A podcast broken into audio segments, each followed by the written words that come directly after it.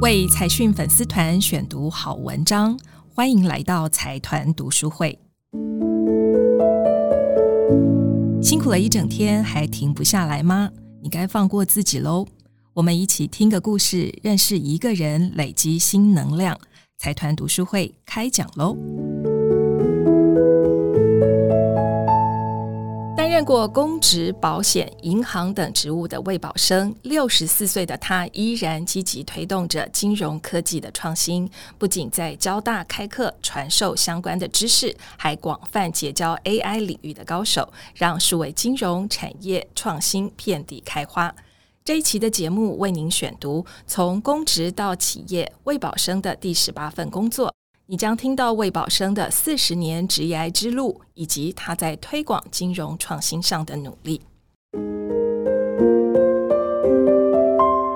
六十四岁的魏宝生职业经历非常丰富，在接下第十八份工作之前，他一路从财政部的基层公务员做起，并在财政部证券管理委员会时期主管资产管理和外资开放。之后又转战保险领域，做到了保险司的司长，以及金管会成立之后第一任保险局的局长。二零零四年，他离开公职之后，出任友邦证券美亚产险董事长，加入开发金控，先后担任凯基证券、凯基银行董事长，并且一直积极鼓励金融创新。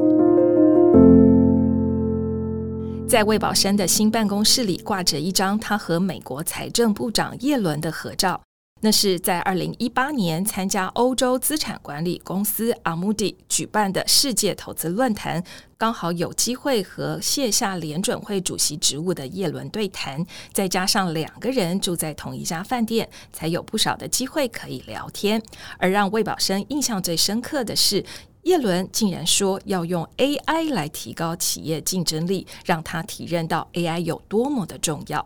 因此，在魏宝生回国之后，就往这方面钻研。经过许多产业朋友的推荐，让他认识了很多很有想法的年轻人，还热心提供场景给新创团队实验应用。而在他从凯基董座退休之后，一方面帮忙推广富盛证券投顾代理的基金，另一方面也不忘继续活用人脉，加强台湾金融科技的产学合作。二零二二年六月，魏宝生接任富盛证券投顾副董事长，这是他在经历公职、保险以及银行高位等多项职务之后的第十八份工作，回到了职涯的起点——资产管理。不过，最让他心心念念的还是金融创新的推动。于是他回到了母校交大，出任资管与财经系兼任副教授，开了两门课，分别是深度学习城市设计与金融科技产业实践，以及金融专题研究。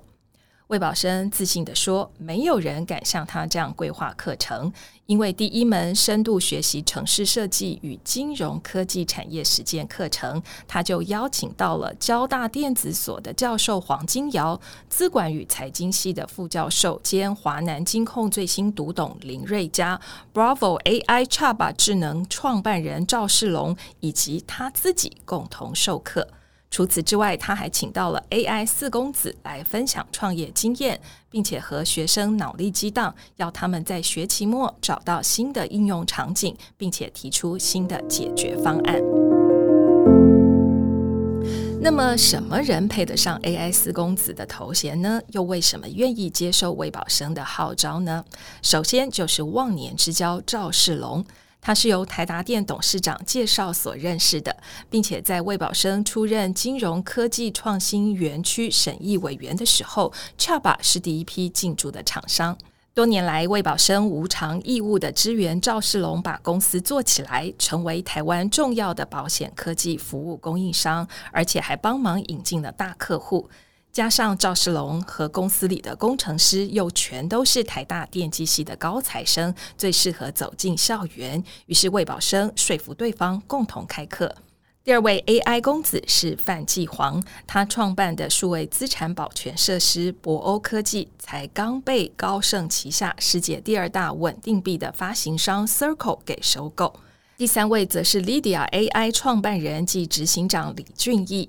成立七年来，已经和台湾、日本、新加坡政府和医院合作，透过深度学习的演算法分析不同疾病，并且预测风险，打造出个人专属的健康指标健康分。而李俊毅其实也是龙岩集团创办人李世聪的小儿子。最后是 Berry AI 华捷智能创办人暨执行长林义中，他利用 AI 发展影像辨识技术，简化点餐的流程，提高服务品质。目前应用在全台四百多家麦当劳的门市。而林义中的父亲则是飞捷科技董事长林大成，他做的正是家族事业的智慧延伸。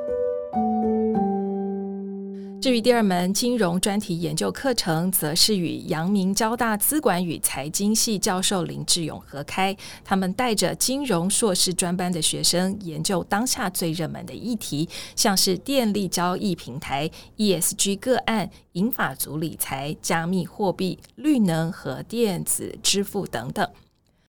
从今天的故事，我们知道魏宝生在职场四十年，从公职到民间企业，如果不曾用心耕耘数位金融，他也很难辨识，更难结交这些聪明绝顶的 AI 新创创业家。走出了金控大门，魏宝生希望将他累积多年的功力和人脉灌注到产学界，让金融科技更深化，遍地开花。